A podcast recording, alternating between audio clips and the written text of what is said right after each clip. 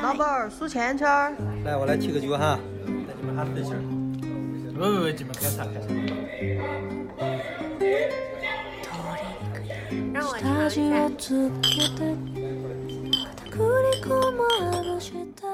Hello，大家好，欢迎收听这一期的九言九语，我是主播叨叨，我是主播七七。嗯，不知道最近大家的下饭的电子榨菜是什么？最近快乐的英国老汉儿又回来了，就是我们俩，我和七七都很喜欢的《克拉克森的农场》第二季，其实也上了蛮久的了吧，大概有几个星期的样子。二月十号上映的，我之前手机上一直设了闹钟，就是二月十号会提醒我要看它的上新。我觉得上一次我对一个影视作品这么。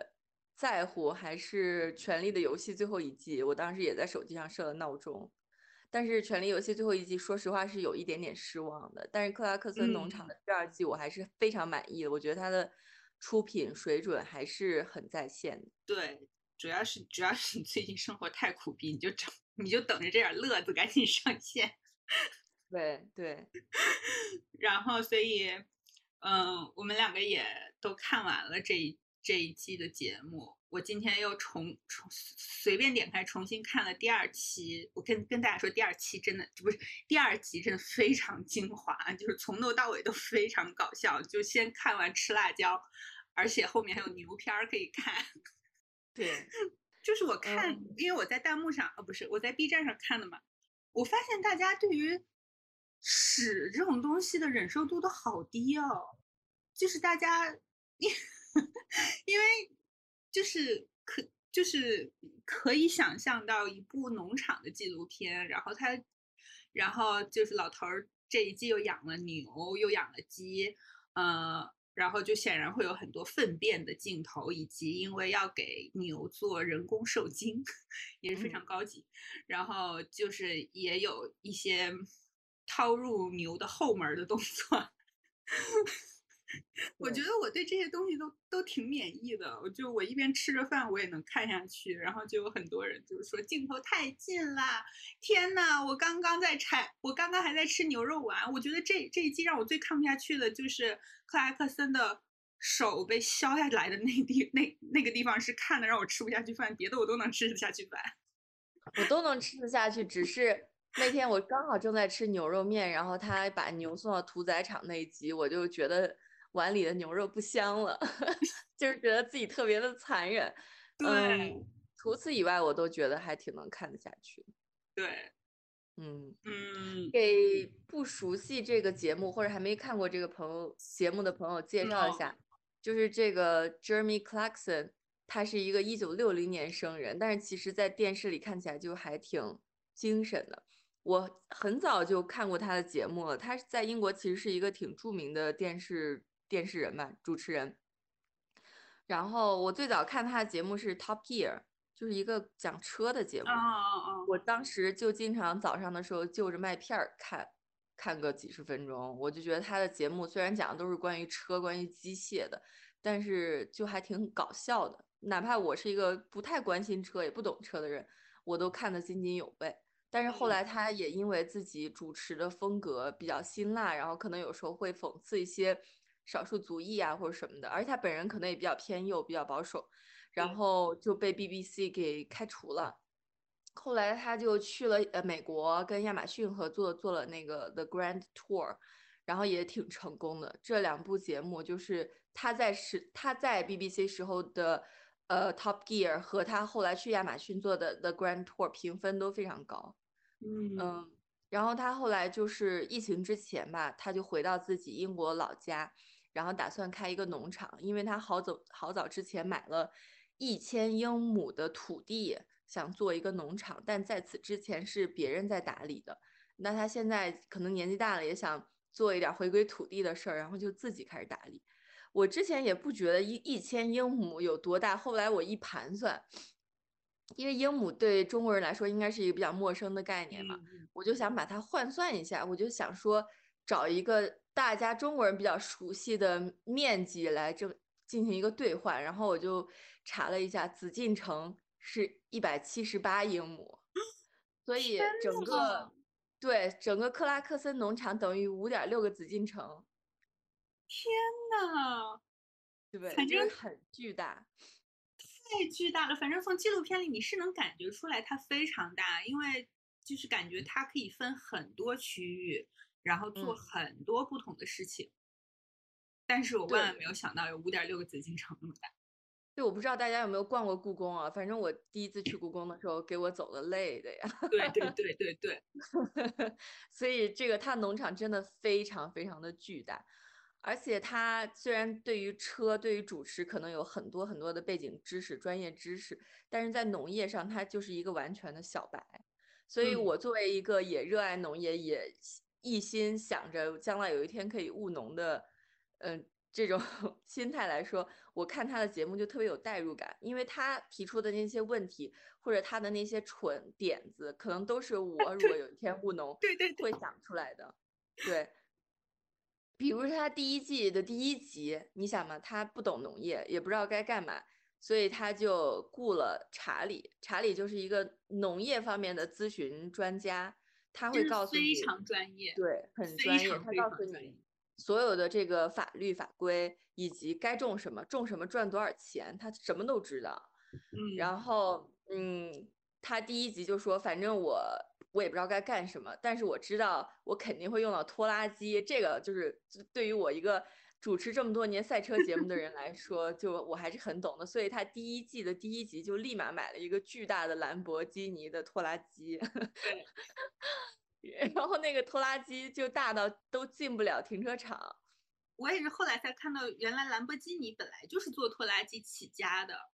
是的，是的对我，以前并不知道这件事情，就是兰博基尼最开始就就是做各种这种农业上用的各种型号的拖拉机，后来据说是因为老板就是兰博基尼的老板对于自己喜爱的另一个品牌的豪车的某一点什么设计颇为不满，然后去抱怨投投诉了之后，对方公司的老板并不买账，然后他一气之下就开始研发就是自己的豪车。对，嗯，我觉得 Jeremy 他，呃，他的很多想法跟我一开始的那种天真想法都完全一致。比如说，我觉得如果我有一个农场的话，我肯定也想养牛、养羊、养鸡，然后种一点儿大麦，然后种一点儿什么辣椒，就是这些。然后酿啤酒，酿啤酒，然后种点儿土豆就自己能吃，然后养一堆动物。但是其实，在现实生活中，养牛养羊首先不太赚钱，而且都需要很大的专业背景。对，就是可嗯见牛津点子王已经替我们试错了很多的 idea。对，英国陶渊明嘛，就是大家不都这么自嘲。呃，而且我觉得第一季其实整个都是在为第二季做准备，就是他第一季其实以搞笑为主，对吧？就是尝试了很多各种各样的点子，比如说在哪儿挖一个水坑呀，然后怎么把这个水管子嗯修通，嗯、买点儿鸡，然后买各种农具，买羊，就的，我感觉第一季主要就是在试错，嗯，对，对，因为他第一季，而且能看得出来，就是 Jeremy 还是就是真的是完完全的门外汉，就是他一丁点基础都没有。对，他他甚至可能都不像我们，至少会看点农业的纪录片，装模作样的看点农业的纪录片，听一点节目，了解一些就是大众文化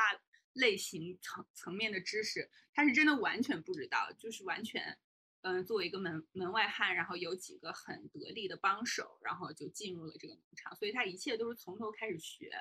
然后到了这一季，明显感觉他也完全没有游刃有余一点，但是至少有了前一年的一些亲身经历，所以他做的一些事情，嗯，反正更有看头了吧，我感觉。我觉得更有深度了。其实第一季他也稍微有讨论一下这种单一种植和呃大量的使用肥料、农药对土地的伤害。它第一集有大概的聊一下，然后也聊到这个全球变暖可能对农业的伤害。嗯，但是就只是浅尝辄止的提了一下。但第二季的话，我觉得就更严肃一些了，就有很多严肃话题的讨论。然后包括这些官僚主义对于他们这些普通农民的伤害什么的，都第二季聊的非常多。对，但他还是，我觉得他还是是尝尝试把这些严肃的议题都淡化处理的，或者是幽默化处理的。我不觉得他第一季有非常有想要试图去触碰气候变暖，或者是土地的肥力减弱等等什么这些问题，因为反正我我不觉得他有，就是这个节目组有本本身有特别强的这种嗯企图，不是就这种就是这种目标吧。对我感觉第一季可能还是一个嗯有钱人的游戏，就是它像一场社会实验一样，告诉你，嗯，如果一个人不缺钱、不缺土地、不缺社会资源的情况下，他去开一个农场，到底能不能赚钱？然后结论就是不能。对，但是很好玩儿，对，在我看来很好玩。对，但是第二季就完全是嗯。更真实的，然后有更多的严肃的氛围吧。对，第二季我觉得，第二季我觉得说到这些社会问题的层面，让我印象最深的就是他和各个层级的 council，还有他的邻居们，村村里的，还有镇子他们的行政单位应该是什么？反正就是和他所在的这个郡里面的相关的。邻居还有官员们打交道，这个真的让人印象非常深刻。就是不得不感叹，在官僚主义面前，就是人人都 平等。对对，而且包括他提到的，就是英国脱欧以后，他们作为农民得不到欧盟的农业补助，然后英国政府宣称自己会保护农民，会有相关的福利政策，但是一直都没有公布出来，所以他。生活中遇到的这些真实的农民，其实处境是很困难的，对，是非常艰难的。他第一季，他第一集就讲，就脱欧使得农民的补贴都没有了，就每年有原来有八万两千英镑的补贴，然后就啪的一下就全部都没有了。所以就是在他他他附近，比如说养奶牛的，然后养猪的，呃，其实都生存的非常非常艰难，就是完。这完全是可以想象的，我觉得，因为就算有这些补贴，其实农民的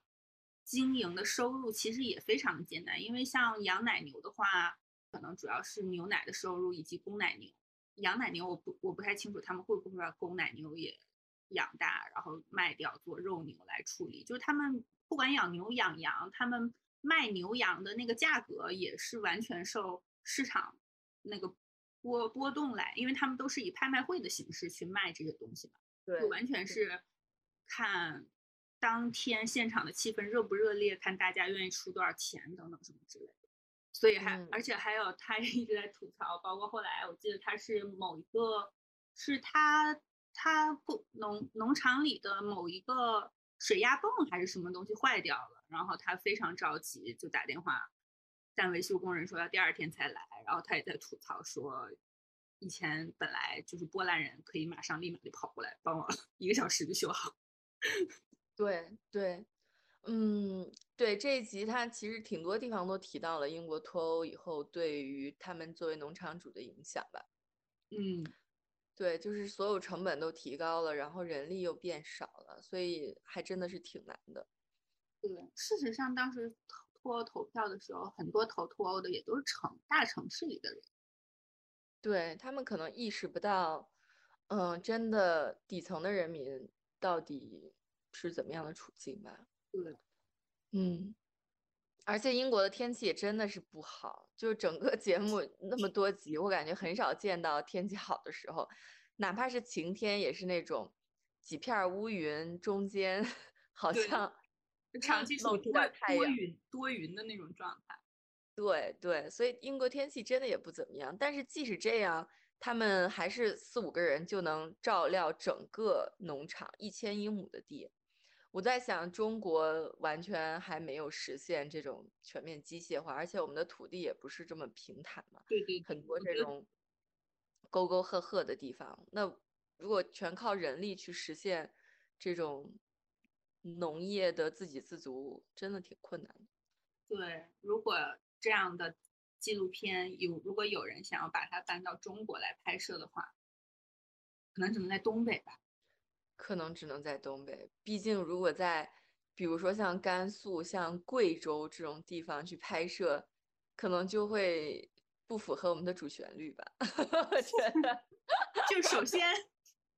首先南方地区的地形就不太会有这么大让你去 搞事情的空间，因为它都嗯太密集了，那可能只能以一个小农场的形式。呃，其次，如果放在国内来拍的话，请是哪一个像 Jeremy 这样知名度以及财力水平的人会买这么大这么大一片农场，然后自己去经营？嗯，主持人应该不敢真的展示自己的财力水平吧？对对对，然后可能又会被查出，可能后面 要补税，直接铁窗泪了。反正就就很危险。而且像类类似的这种纪录片放到国内来拍，我感觉近两年类类似的纪录片就都带有一种舌尖上的中国滤镜。我我我嗯觉得也有一些播客节目还有媒体在探讨，就是舌尖滤镜，就是讲着讲着就讲到人与人之间的关系，就是往温情脉脉的那个方向发展，好像就只能往这一个方向发展。嗯，我觉得如果这个纪录片在中国拍，他就不可能遇到这么多来自组织、机构、政府的压力，因为一旦有这个摄像头对着大家，就所有事情都迎刃而解了。我觉得，对，就就说到这个，就说到克拉克森里面的这些素人们，就是大家真的都很有很有包袱，然后也都很有个性。我不知道他们有没有试过请其他的人，还是说这么幸运就找到这些人，然后他们身上就这么有笑点。嗯，可能跟他们整个剧组的氛围有关系。我我感觉所有人都还挺真实、挺立体，对，非常真实，特别特别真实。嗯，没有那种演员的感受。对，嗯，这季他女朋友也很可爱，我们俩不也都很喜欢他女朋友？对，我们就非常喜欢里面的这些人物吧。我我们现在要聊一聊它里面的各种人物嘛。可以呀、我就记得，反正第第第一集是第一集去买牛，应该是，然后那个 Jeremy 就说他女朋友叫什么名字？Lisa，就说 Lisa 让我选一头长睫毛的牛，我就觉得，我就觉得这个真的非常的女性视角，我就觉得特超好笑。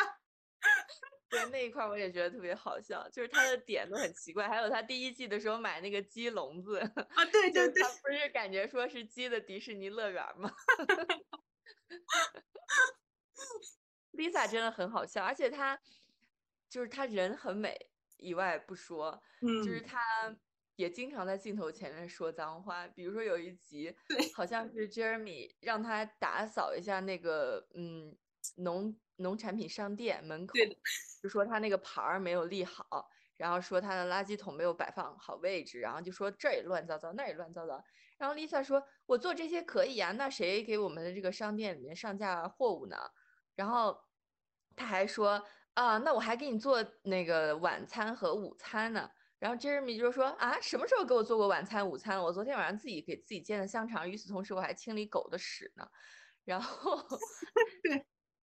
对，然后 Lisa 说那是你的狗，然后 Jeremy 说什么叫我的狗？难道不是你的狗吗？然后 Lisa 说对对对，是我们的狗，但是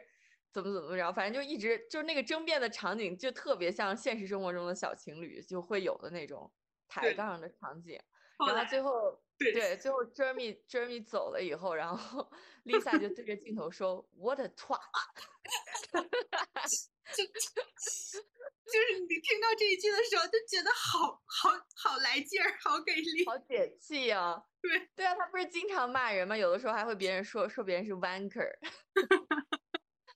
就是脏话特别多，就没有那种你知道架子端着，就觉得我现在也是个公众人物了，然后我在镜头面前我就不能说脏话，但是他就挺经常说脏话的。对，是的。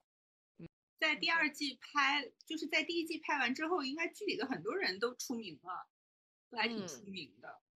对对，嗯，当然 Jeremy 本人就更不用说了，但是我觉得他在第二季有一段就真情流露的时候，就有一天他好像特别大一清早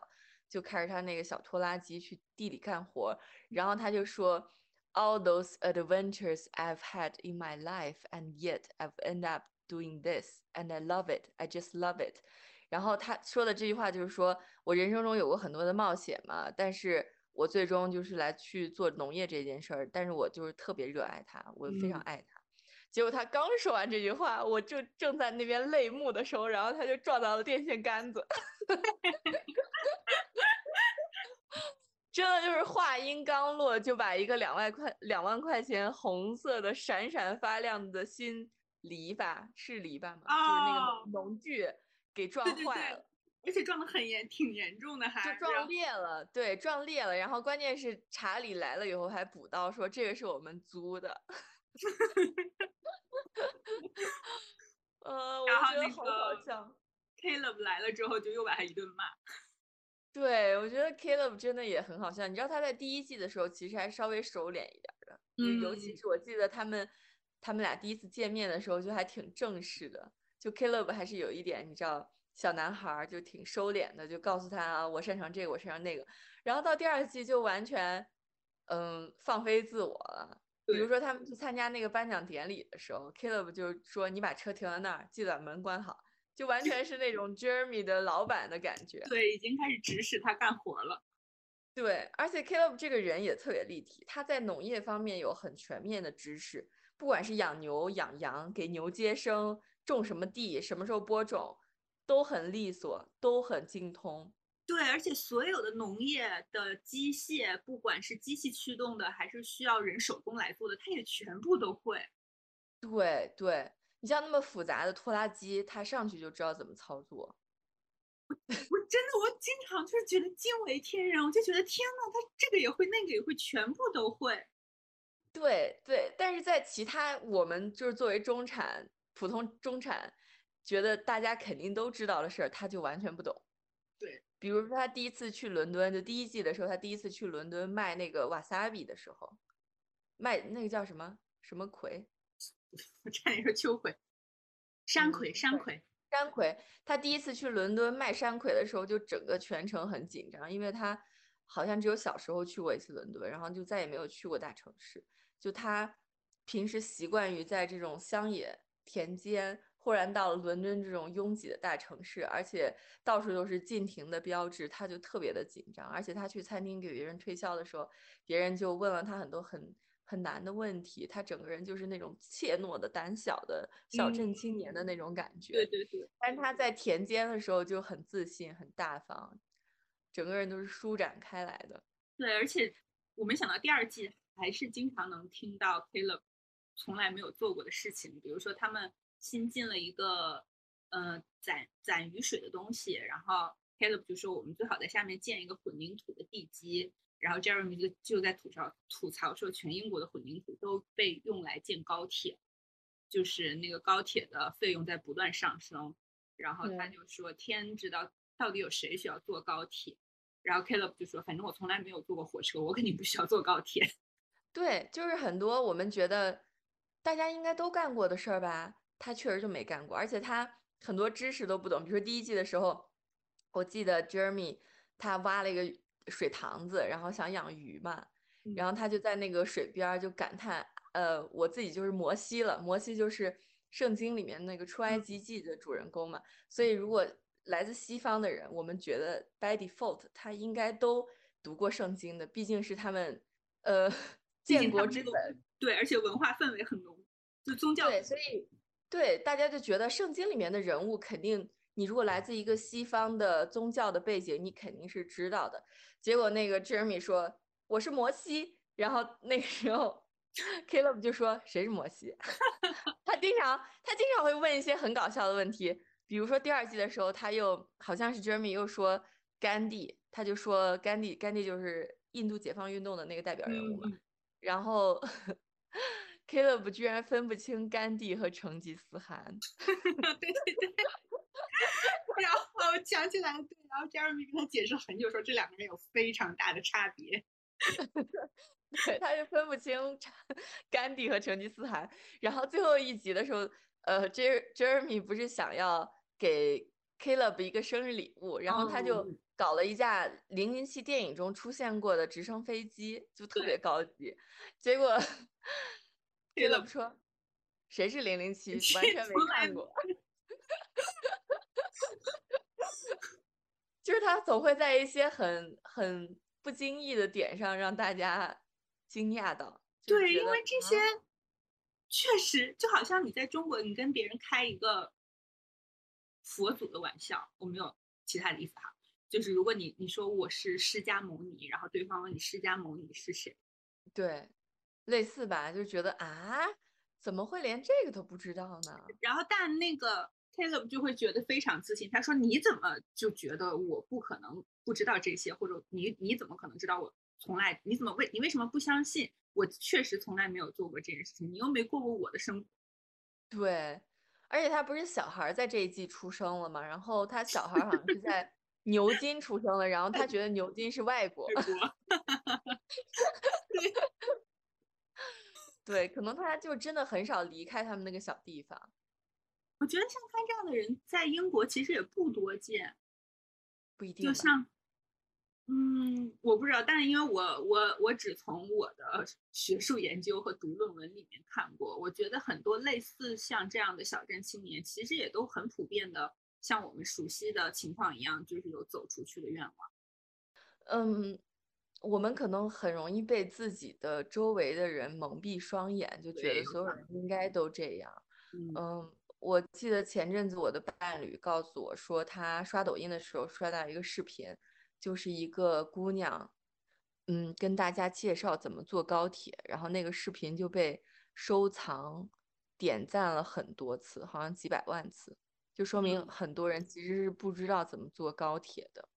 然后后来他又出了一个视频，是讲怎么坐飞机，然后嗯也是被收藏点赞了很多次，就是也是说明很多人不知道怎么坐飞机。然后这些就是我们看来非常理所当然的事儿。是的，是对对。嗯，其实彼此彼以此吧，把我们放到田里，其实我们也都是小白，可能可可能当地人也会觉得，哈，你连这个都不知道，然后，但是确实我们都不知道。对啊，我我感觉我第一次在英国跟大家一起吃饭的时候，我确实不知道哪个杯子是喝什么酒的，哪个叉子是吃什么菜的。嗯嗯嗯这些东西可能在当地人看来，或者在那个所谓的社会阶层看来，是一个很理所当然的事儿，但是对于我们这些没有接触过相关知识的人来说，就是一个天方夜谭。这让我想到我当时跟我的读读博士的时候，学姐也是中国人啊，还有我的英国导师，我们一起去香港的茶餐厅吃早茶。然后，因为我们从来都没有去过那种很地道的香港的茶餐厅，然后我们三个就是非常的嘈杂，就是到处都是穿梭的阿姨推着小推车，然后就是每个桌子都坐了很多人，就都是香港。然后我们三个就坐在那儿，就发现也没有人来给我们点单，然后我们就坐在那儿等了，坐了很久，但是我们三个人又都有点不好意思开口去问什么，然后我们就开始观察，就发现其他桌的人就是那个只要有阿姨推小推车过来，你想吃什么就叫住她，就说我要这个，然后我们就叫住一个阿姨。关键是阿姨停下来之后，我们也不认识小推车上面的东西点心是什么，因为它比在就是大陆能吃到的茶茶餐厅的点心样式可能有的样子长得不一样，而且品种也多特别多，所以我们就只能盲点，我们就就是而且你犹豫一下上就是那个小推车上面的点心就会被其他桌的人全部都支走了。后来我们只能来一个阿姨就开始咵唰唰唰的就就在那边点，然后我们我们三个人就在那边感叹，就是这真的是。因为我们都是学社会学的嘛，我们就都都在那边感叹，就是说这真是我们完全不了解这个场域中的惯习。惯习就是一种，就是说你在不自知的情况下，身体习得的一种，你在这个地方可以很舒适的生活的一种本事或者或者一种能力吧，就完全是这样子。对对，就是能确实能看到，因为 Jeremy 他是来自一个非常，他应该都算中产嘛，我觉得他都属于上流上流阶层的人肯。定不止中产，对，就是他跟 Caleb 两个人，嗯，知识边界的差异，就一一个人是农业方面的知识特别多，生活方面的知识特别多，一个人是可能关于这种阶层方面的、文化方面的、嗯汽车方面的知识特别丰富，然后两个人就没有什么交界，是的，还挺有意思的。对，对。然后还有一个人就是特别搞笑，他一讲话我就笑场，就是那个 Gerard，他是这么念吗？Gerard。对，差不多吧。对他，我觉得他每次一说话，我就想到我第一次考雅思听力的时候，我一听他讲话，我就感觉我的英语听力已经不行了。对，我记得在 B 站还看到有一个人的评论说，目前全网还有还没有人完整的给 Gerard 打出过字幕。对我看了两个版本，有一个版本就是字幕直接他空掉。讲话的时候，对，就空白，就完全是加密通话。然后我 我刚才下午看了另一个字幕组的，那个字幕组就是会比较努力的翻译出来，应该他们能 get 到的一部分。我我就是偶尔能听懂他说啥，比如说他 说了一长串儿以后，然后忽然对那个 Jeremy 说 “You know what I mean”，然后这一段这一段是我知道的，我知道他在说英语，但是他之前说的那一段儿东西我都听不懂。还有大概就是在问候亲属或者在讲脏话的时候，你大概能听懂。对对，然后最搞笑的就是你你要如果面对面说，你还是可以通过他的嘴型，通过这个语境。嗯猜出一点儿他说的啥，但是他们在拖拉机上 拿对讲机在说的时候，对讲机就是 Jeremy 整个人就是一头问号，你知道什么都听不懂。对我我我刚才又看了一个，就是 Jeremy 完全只能靠看那个 Gerard 的表情来判断，就说说就问他说 So you are not happy？而且他跟他老婆真的长得好像啊！他真的太搞笑了，就是 Gerard 真太搞笑，而且他年轻的时候好像还是他们那个地方球队的一个主力人啊，对对，是是是，对对对，因为因为就是 Jeremy 为了争取他当地人的支持，就去做了很多相当于是拉选票的活动，其中一个就是去赞助当地的足球队，嗯，然后他们去看了当时的一个照片陈列室那样的东西，对对对。对，就 Gerard 真太搞笑，我觉得他本人就应该单独出一个节目，这个节目就应该叫 Guess What I'm Saying，猜猜我在说啥。是绝对是最高难度的听力练习了。就事实对上确实是，就是如果学一门外语，在某些情况下，这门外语就是能说母语的人的其中，我觉得老年男性的发音是最难听清楚的。对对，嗯，对啊，就像你如果学的是标准普通话，然后被扔到了，I don't know，呃，重庆，嗯可能你确实是听不太懂的。还有一个很重要的人物就是 Happy Charlie，查大家都在吐槽说这一季 Happy Charlie 已经不再 happy 了。对，就是查理，他就是我们第一讲到的第一季那个农业咨询师嘛，就他的知识非常丰富，但是在第一季的时候，你感觉他更像一个旁观者，就是他会嗯。告诉你你这个决策是对的或者错的，然后你盈利了多少，你赔了多少钱，他主要就是一个旁观者的心态和视角吧。但是我感觉这一季他的参与度更高了，对，嗯，明显他他自己也更更有代入感，就是他有更多情感的流露了，感觉。对，我感觉这一季他们几个人更像是一个团队了，就是嗯特别有团魂。他们的团魂就是希望可以把这个农场经营起来，然后经营好。嗯，就如果一个东西失败了，我觉得查理他虽然他自己不会赔任何钱啊，但我觉得他好像也是真的在为此感到难过的。对，因为后面从第三第三集开始吧，很大一部分的剧情都集中在他们想要开一个开一间餐厅这件事情上。对，就就这件事情，从 Jeremy 提出想养牛、想养鸡，然后牛会产出牛粪，然后也可以产出牛肉，还还可以产出牛奶，然后鸡可以吃牛粪里的虫子，然后把牛粪再踩到土地里。我，他讲这个 idea 的时候，我觉得简直是太有道理了。对，对，然后顺便就可以开餐厅，可以销售他们自己种的食材，然后以及周围的周围的农户有猪，有养猪的，有养羊的，反正有各种各样当地产的农副产品用来出售，这也是他们想开一个农场餐厅，是以及包括农场商店的前提所在。所以后嗯面其实有很很大一部分剧情都是围绕他们怎么样去协调这个过程。就是因为他刚提出这个想法的时候，我其实就很天真的觉得这件事情可以成啊，就完全想不到后面原来有那么繁琐的手续要走。对对，而且查理真的花了很大的精力在就帮助这个餐厅从法律上、从当地议会上就是通过这个这个法案，但是后嗯来也没有成，他们就想出了一些嗯旁门左道的点子，最后把这个餐厅开成了。但是最后一集你看到这个餐厅真的开出来以后，查理是真的发自内心的特别高兴的。对 他因为他跑到每一桌去给别人介绍大麦。对，这个这个真的就是很 geek 的一个做法，就是特别的，嗯，我能理解他这个想法。就像有的时候我会跟别人去解释解释一些很专业的观点，就比如说我在饭桌上跟别人讲怎么窝肥，嗯怎么去堆肥，就其实其他人完全不关心，但是这是一个我自己认为我很喜欢的、我很关注的话题。对，他就跟别人讲怎么运这个大麦，然后这个大麦的型号是多少，它在英国就长出来有多么的困难，是的，对，他你说对，真的是。对，真的全身心投入到这个农场的项目中。嗯，而且你刚才讲的这个农业合作社这一点，我也是当时看的时候觉得特别的受启发。其嗯实我们现在讲到的很多问题，都是因为，嗯，就是我们现在其实对粮食浪费很大。第一，我们城里人只吃长得漂亮的蔬菜，就是我们这个容貌焦虑，甚至影射到了我们的食物上。就苹果，它要是一个完美的苹果，它上面有一点儿疤，我们就不买它。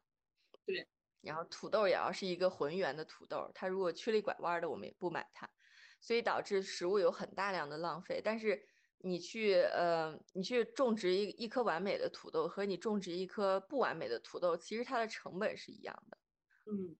所以对农户来说，这个就是一个很大的差别吧。而且，嗯，对于英国的农民来说，你知道英国这种发达国家的人力成本都很高嘛，所以你如果在英国本地想去养牛，然后去养肉牛，它的成本肯定是高于比如说其他东欧国家或者是澳洲这种大规模养殖的地方的。嗯所以当地的这种嗯养牛的人啊，或者是养羊的人，本地蔬菜的种植农民，其实都非常的受影响。但是如果你有一个嗯农业合作社的话，你就可以本地的食材以最小的公里数运到餐桌上，就对环境也很环保。而且你吃应季的食物，以我们中国传统的养生理念来说，也是肯定是对身身体比较好的。对，其实我觉得嗯农场餐厅真的是一个挺不错的主意，就是可因为很就是尽管最开始 Jeremy 提出这个想法的时候，他周围的一些农户以及就是其他居民有不支持的，就是也有一竿子嗯反对到底的，就直接还请个律师要跟他互怼的那那样的。嗯，但是就是当他后来跟他这个小小的合作社，就是想要参与到这个餐厅项目的人宣布说他他的这个餐厅项目没有通过的时候，大家也确实表示出非常的失望，因为这件事情对对。他们来说是有利的。然后我当时就就感叹，真的是就是就是做决策的人一点都不接地气，他们就是就是在讲那些大而大而空的话，就是说我们要保存这个乡村的原始的景观，这个村子的建设本来就不是为了这么大的人流涌入，然后巴拉巴拉等等等等的事情，但是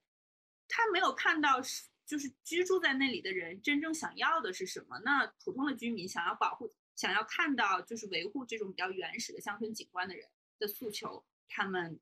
想他们能得到满足，那其他这些农户的诉求就没有人去关心和考虑这一点。那毕竟就是少挣几百块钱，对于这些当官儿的人来说对。又无所谓的，他们的工资又照常发，他们又不需要为了这个少卖十个鸡蛋，可能孩子就上不了学这种问题。对，对啊，所以这种官僚主义在这一期节目里面就是体现的淋漓尽致，就是说什么，哦，你如果开了这个餐厅，就会导致我没有办法看到 dark sky 了，我就没有办法看到一片漆黑的星空了，就是我们可是他们的餐厅只能营业到四点钟。对对，就是他们会提出很多有的点，我觉得是是有效的，比如说会嗯。影响当地的交通，因为它这种呃村道都是一般就是两车道，只能对向走车，嗯嗯，所以如果有很大的客流量的话，会导致它可能会有交通堵塞的问题，可能会破坏道路的问题，而且基本上来看，Jeremy 的嗯，这些粉丝吧，很多人还开的是那种跑车，可能还有噪音的问题，这些我都完全理解。但是它其实是可以通过，比如说提供一个位置更合理的停车场，或者限制那个流量来，嗯，得到一定的缓解的。可是当地的这个议会不仅不同意他建停车场，而且还在他农场的那条路上立了特别多的。禁停标志导致公交车都没有办法正常行驶。是的，而且这件事情到后来已经演变成有针对性的一件事情，因为查理就说他从来没有听说过，呃，连农场中间的小路都不让建，因为后来 Jeremy 要建农场小路，议会也不许他建。对，就是一个非常就看了大家就很气愤，而且我听说。后面这个节目播出以后，在 Twitter 上，大家好像也特别热烈的讨论这个事儿，嗯，就觉得当地的这个议会做的很过分。就其实他如果真的这个当地的农业合作社可以成功的办起来的话，对所有人都是有利的。对，因为显然像我们刚才就是探讨的脱欧之后农民的生存处境就很挺就，倒不一定是人人都艰难，但显然少了这么多补贴的话，肯定是比之前的处境要艰难的。然后政府所承诺的会跟进的补贴一直没有跟进，就是哪怕政府的补贴跟进了，可以想象在脱欧现在的这个情况下，可能也需要一些新的发展的思路，就是新的让自己能够更好的存活下来的思路。所以，他们就是顽顽固不化。对，我觉得太不接地气了，就是只想着怎么制定出来一条一个看起来完美的。法律法规，但是不想到真实的受它影响的人们的生存状况如何。对，对，还有一个特别明显的例子就是那个獾啊，对，因为第二季他们不是养了很多牛嘛，然后呃，獾就是一个小型的食肉动物，也就是大家其实都知道这个动物的，就因为在我们小学课本里面。大家都读过这个文章，就是月光下的瓜田，带着银项圈的少年闰土，用钢叉插那个茶的画面。这个大家应该只要上过小学，应该都有印象的。哦然后那里面的那个茶，其实就是它这个獾，badger。哦。对，这个动物就是一个小型食肉动物，但是它也算杂食吧，毕竟它也在瓜田里面吃瓜，对吧？嗯。然后它就特别广泛的分布在欧亚大陆，它。也是肺结核一个嗯非常普遍的传播源吧。嗯嗯嗯，对，所以如果在农场里面牛遇到了獾，并且跟它产生了接触，就这些牛就得被呃杀掉。但是獾又是一个保护动物，好像从英国八十年代开始就已经不能杀獾了。然后呢，Jeremy 的农场里又有非常多的獾，而且他们做了这个结核病的检测也都是阳性，就感觉是你的周围。存在着大量的地雷，但是你又不能把它铲掉。对，然后 Jeremy 也想象过，就是装置一些设备或者自行采取一些办法 来消除掉这些隐患，但是确实风险太大了，因为是有法法律上的惩罚，所以他也不得不放弃。对，然后连兽医都说，目前有些动物是被过度保护的。嗯，然后真正的这些影响到我们的生计的。Living stock 就是什么牛啊、羊的什么的，反而没有一些很有效的保护方式。包括它的鸡，不是也经常被狐狸什么的就叼跑？对对，然后狐狸也是一个，嗯，被过算是在英国算是被过度保护的动物吧，所以它动不动几十只鸡就被狐狸吃掉了。所以确实这一季节目就让我们 很切实的感受到天地不仁，以万物为刍狗。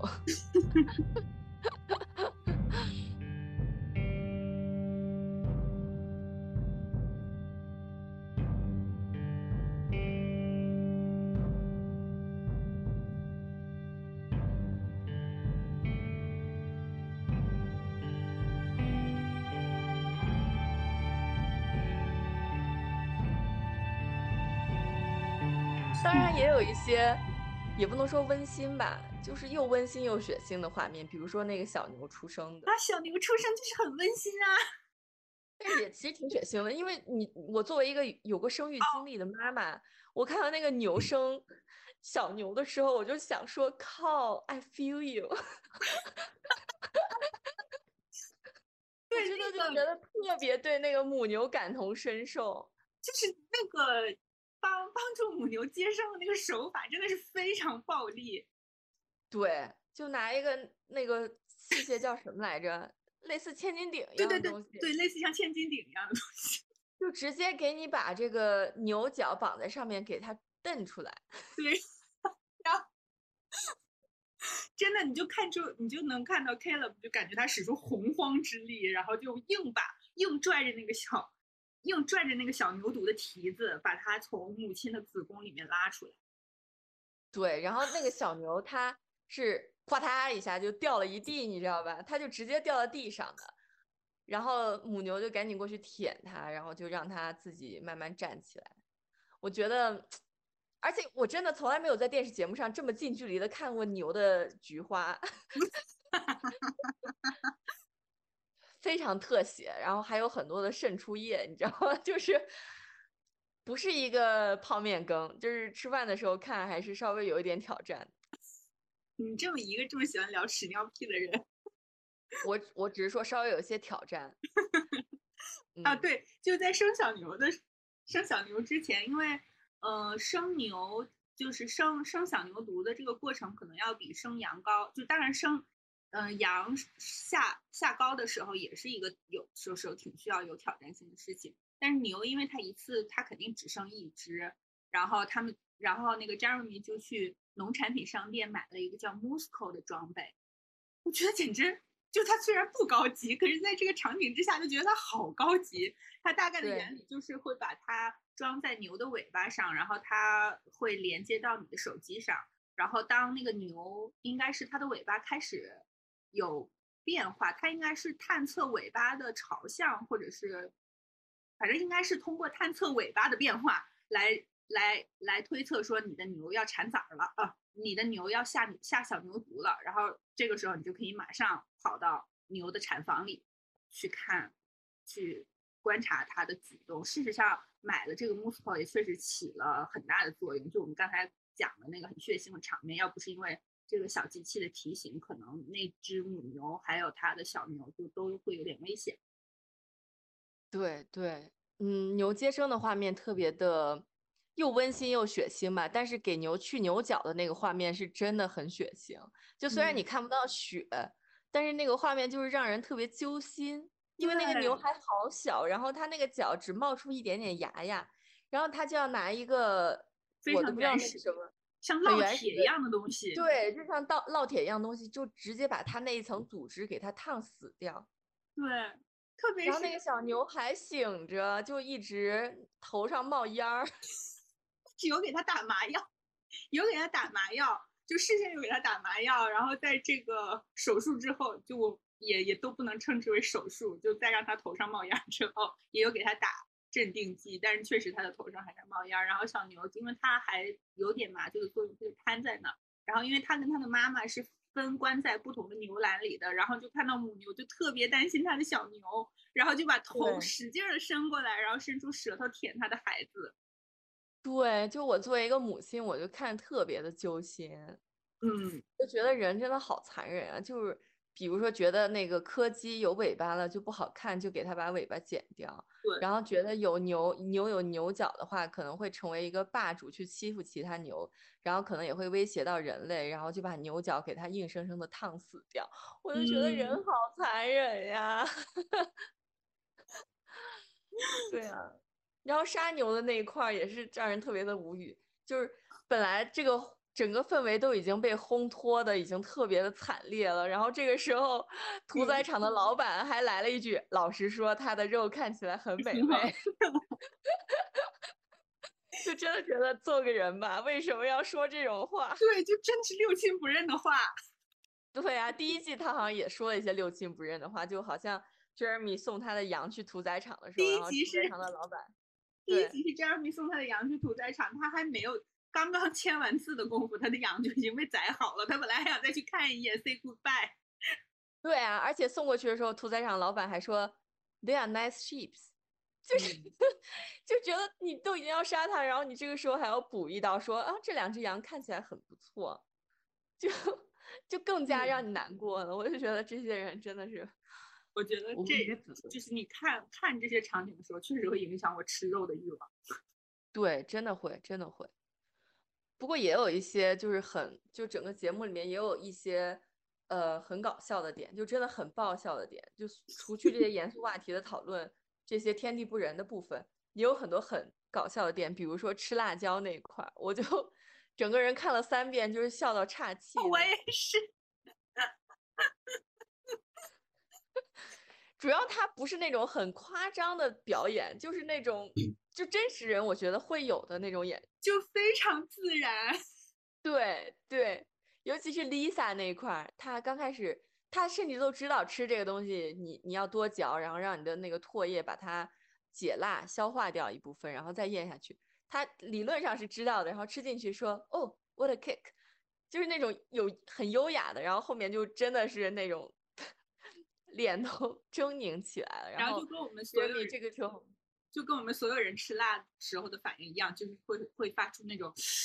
的声音，就是倒倒吸一口空气的声音。对，关键是就是已经都很搞笑了，他们的面部表情。这个时候，Jeremy 还补一刀说：“你的菊花明天会看起来像日本国旗。”国旗一样，笑死！就好贱呀，真的，Jeremy 好贱啊！但他说的话，你有的时候觉得是。就是又蠢吧，又又有点可爱。比如说，他最后开那个餐厅，跟那个主 厨，跟那个主厨说他的要求。主厨对主厨不是问他说：“那你具体希望我做哪些菜呢？就是什么样的菜系，你形容一下。”然后 Jeremy 就说一个完全很无厘头的话，他说：“你看过小猪宝贝吗？他每天晚上回家的时候，他的妻子就已经准备好晚餐了。”我不知道他们吃的什么，但在我的想象中，那就是我想提供给大家的晚饭。然后主厨就一脸凝重，就 OK。对，我觉得在他心里肯定就在想 fuck。对，我也觉得。对，然后他们那个餐厅也有点意思，就是墙上就写的是我们没有素食的菜。对，我觉得这也是一种对现在一。这种食宿风潮的挑战吧，就算得上是一些一些挑战吧。因为确实现在的 V V 跟就是在德国这个 V 跟大国，就是甚至已经，我是之前我在社交网络上看的，我并没有去查证这些消息，就是确就是确实在讨论要大规模的减少肉类的供应，然后增加各种人造素肉的在。城市里货架中的比例，我记得之前好像是牛津大学的学生会也提出了，说以后在食堂里就不提供肉，你如果要吃肉的话，要提前打申请。对，我在超市里甚至都见到过纯素的猫粮和狗粮，这个是反猫性的呀。对，我觉得这个就真的有点过了，因为猫和狗，狗可能还算杂食动物，但是猫是纯食肉动物。对呀。然后居然给猫吃素的，吃什么豆腐渣儿什么的，这个啊，我对啊，还有很多家长让小孩吃纯素，但小孩的生长发育，我们在上一期节目里面也讲到了，是需要大量的铁元素的呀。你从素食里是很难提供大量的铁元素，优质的铁元素。你当然吃菠菜是可以的，但是还有很多其他的营养物质是没有办法被替代的呀。对，我觉得这是一个特别有争论的问题。然后就是现在，包括在国内也是，嗯，我之前看到有有人说周黑鸭甚至出了素鸭脖，我想说那是什么鬼？然后，fuck sake，就是，然后各 种人造肉的，而且有的人造肉里面会用昆虫蛋白，我听一个节目里讲，我在想昆虫蛋白也可以算是吃素的吗？不算吧，嗯。昆虫蛋白质含量很高，我是知道了，但是我觉得，然后就就是那个日本有一个很大众的，就是开价的面包品牌，大概就像我们桃李面包一样，叫 Pasco。然后他之前就是也说，为了支持全球的气候变化，还有这种环境保护事业，他们在自己的产品中会添加昆虫蛋白。你想在日本，那显然就完全没有人买账，他们的销量就一落千丈。对，然后蘑菇其实也是会食用昆虫的，你知道有些蘑菇它是会吃昆虫的。那你说吃蘑菇它算素食吗？对呀，就这些东西，我觉得你要真的是跟它杠的话，包括牛油果对环境的污染巨大，那你吃牛油果是真的在帮助环境还是在污染环境？我觉得什么东西都有一个度，怎么把它做合适了？当然，你一天吃三顿牛排，然后开呃最大马力的柴油车，我当然觉得你不是一个好的人类。但是我觉得，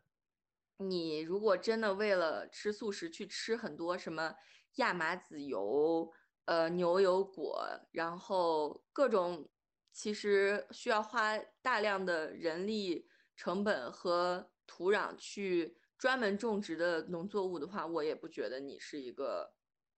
环境就真的是对环境有利的人。对，我觉得适当的，比如说适当的减少吃肉，如果你愿意的话，反正我我不觉得这是一个我有什么立场去倡导的话题。虽然我很也很关心。气候变化的问题，我觉得也是因为目前我们想不出什么更好的办法。嗯，对啊，如果你再继续较真儿的话，你知道一个人类他一辈子能做的最大的碳排量、碳排放的事情是什么吗？呼吸吗？生孩子。啊？为什么？因为一个孩子他从小长到大需要消耗大量的，他会有大量的碳碳排放啊。啊。生孩子、养马、养。养狗、养猫，碳排放都非常的大。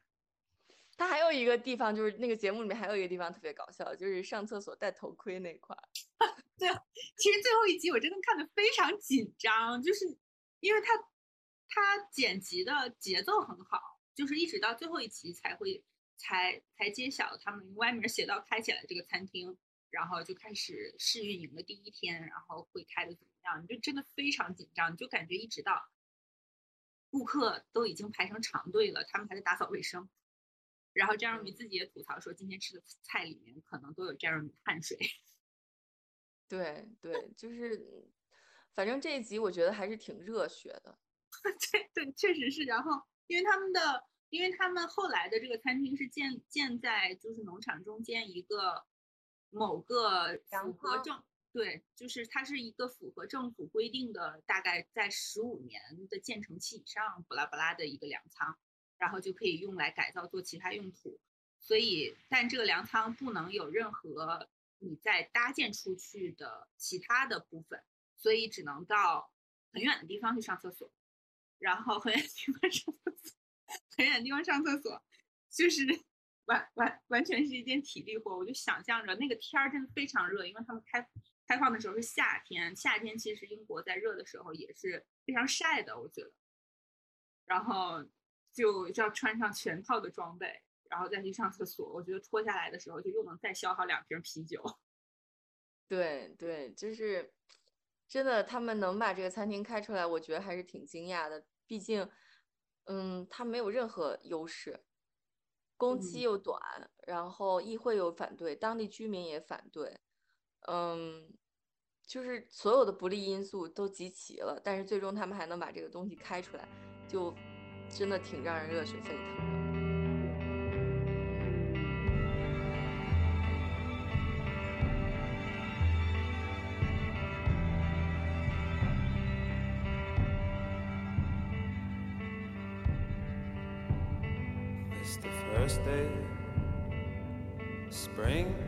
我还想说另外一。一件事情就是，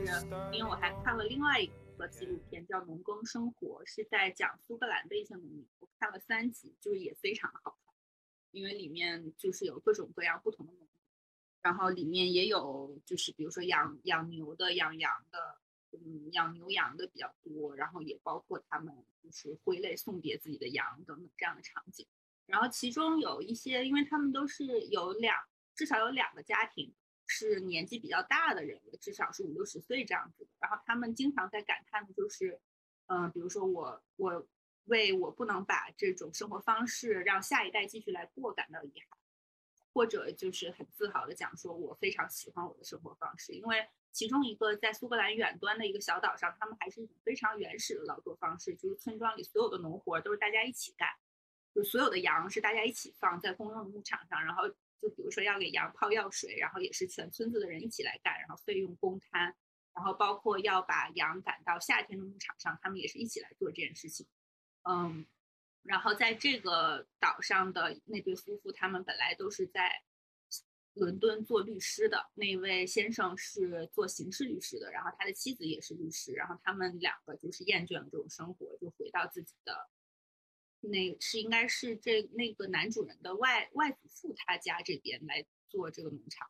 所以他们就在感叹这个生活方式的问题。就是去我们看那个这个克拉克森的农场，也能明显感觉出来，这就是完全是一种生活方式的改变。就是在农在一个农场里生活，然后有自己的这样一片，嗯，不管是农作物也好，还是这种畜牧业搞很小型的畜牧业也好，其实就是完全是另外一种生活方式。它确实是特别特别辛苦。就 Jeremy 在养了他的鸡牛养鸡鸡牛之后，经常比如说半夜两点半，然后他的。他的手机报警，就说鸡笼鸡鸡舍出事了。然后三点半，他的牛可能又逃跑了。就是从早到晚都在忙，而且感觉永远也干不完。可能在一些农闲时候就还可以吧。而且像如果养羊的话，它一年可以交配两次，然后可以下下两次小羊羔。然后牛应该也是的，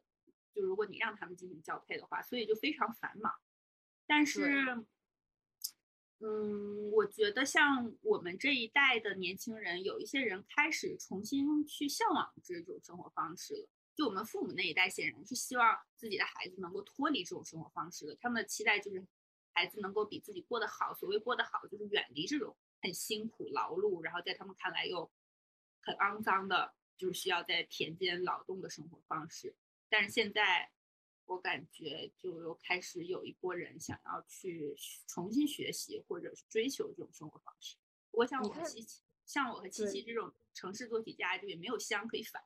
我们只能做异乡人，可能以后去到其他的乡村里去。你看大理的房价就知道这个趋势了。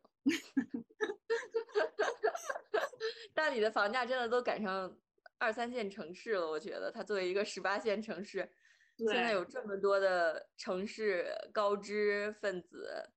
来到这儿，在这儿定居生活，我觉得就跟这几年的可能政治环境什么的都有很大的关系吧。然后疫情之后，很多人的一些想法也会有比较大的改变。嗯嗯，我们前阵子看的一个文章，还有纪录片里面也说到嘛，就是其实我们现在有这种出世的想法，也不是什么新鲜事儿。其实，在中国古代，大家想隐居田园，其实一般都是遇到了昏君，或者是，嗯，遇到了乱世，大家就会有这种想法，就想要归隐田园。然后在太平盛世的时候，又重新入世去当官，去辅佐君王，这是千百年来中国人传统的思想。所以我们现在有这种想法是非常正常的。我们的 point 就是想说，想要。就是避世，然后想要和大自然多接触，想要回归这种田园生活，是历史上反反复复都发生的事情。事实上也是，就是我们的老很多老祖宗们都做过的一种尝试，存在在我们基因中的本能。我觉得，包括现在在终南山上还是有很多的修饰啊。嗯，对，是，嗯，好呀。我其实最后还有一点觉得特别感动的，就我在看这个节目里面，就是他们有一个颁奖典礼，然后是专门针对农业上做出杰出贡献的人，然后他的颁奖词就是说：“女士们、先生们，你们是英国农业产业最伟大、最杰出、最领先的一群人。”嗯，然后 Jeremy 和 Caleb 还获得了英国农业旗手奖。对啊，然后他。我就觉得整个氛围特别的感人吧，因为一般来说，嗯，农民是大家不在乎的一群人。就是我记得我上小学的时候，大家会甚至把农民作为一个有侮辱性的词去骂别人，就说你妈妈是农民，你爸爸是挑粪的，嗯，就是会会这样去骂你的同学。所以在大家眼中，就是不管是挑粪的还是农民，其实都是一个比较。呃，社会地位比较低的人群，对，所以他这个颁奖典礼就可以让大家穿的西装革履的到一个正式的场合去，嗯，表彰大家对农业做出的贡献，我觉得是一个非常好、非常值得推崇，然后也非常感人的事儿。嗯，是的，我也觉得。对呀，所以我们也是想说，嗯，感谢那些。为我们默默付出，然后把食物 提供给我们提供食物，给我们清扫街道的这些无名英雄。对因为 最近德国就我所在的城市有一个清洁工的大罢工，然后我们家楼下垃圾桶可能有四周没有人就清理了。你在说之前我就想象出来了，肯定是又有什么罢工。对，然后就是街上全是垃圾，真的，我我觉得不是所有城市天生就是这么整洁、这么美好的，嗯一定是有很多人起早贪黑的在我们为我们服务。然后当有一天这些人他不愿意为我们服务的时候，我们生活中的一切，嗯嗯，舒适和自在就没有了。垃圾没有人倒，嗯，电梯坏了没有人修，嗯，没有食物可以吃。所以我觉得大家应该保持感恩吧，就这些我们看来默默无闻的不知名的人，其实也是我们生活重要的嗯贡献者。对所以这个纪录片在这个层面上，我觉得它也让农业在一定程度上有所出圈儿吧。因为我感觉它的受众群体并不仅仅是对农业感兴趣的人，或者是就喜欢看各种纪录片的人，因为它的热度非常高，所以也导致很多就是对对此可能本来毫无接触的人也开始对这个东西有所了解了。我觉得也挺，它这是它达到的一个很特别好的效果。Well, the trees grow, the river flows, and its water. 我们来说说我今天喝的酒。其实我上我上周就在喝这个酒，但是因为我后来实在是体力不支，然后在那之后我就发高烧，所以我怀疑我自己可能是甲流了。但是我也跟新冠一样，就康复的特别快，所以我现在又、又可以活蹦乱跳了。我上次就在喝，就是我们的老朋友九寸新出的小跳米酒，然后它大概是十度左右，嗯，就是也是和绍兴酿黄酒的师傅们一起做的。我觉得这个这个米酒还挺，反正我还挺喜欢的。呃，它这个系列好像还出了一款苹果酒，就是嗯苹果的气泡酒，就大概可能二两三度的样子吧，就非常易饮，就是让大家很轻松的可以喝喝酒这样的想法。然后这个米酒我觉得也酿出了一种果香味儿，甚至就是我嗯没喝过的一种米酒的味道。然后也绝对不是齁甜的那种，它的甜度控制的很好。嗯，然后十度左右，我觉得确实也很易饮，就也适合不是酒量不太好的人喝，或者是平时不用配什么吃的，就喝起来也很愉快。我觉得它的对，重要是它的口味很特别，然后嗯就很清新，有一种水果的味道，不像印象中喝绍兴的黄酒，或者是有一些崇崇明老白酒那样，就是给给人一种比较厚重的感觉。对，所以我觉得还挺值得尝试一下。我今天在喝法国的一款白葡萄酒，然后我觉得不太好喝，所以也就不推荐给大家了。你 自从去了德国以后，喝的就都经常都都是哪国的一款什么葡萄酒？对，那不好喝嘛，就是不能坑大家嘛，对吧？谢谢大家的收听。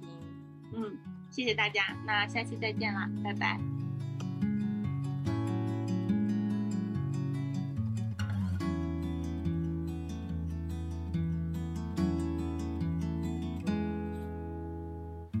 地球吓了一跳，死了十几万个细胞，不管黑的、白的、红的、黄的，一个一个躲不掉。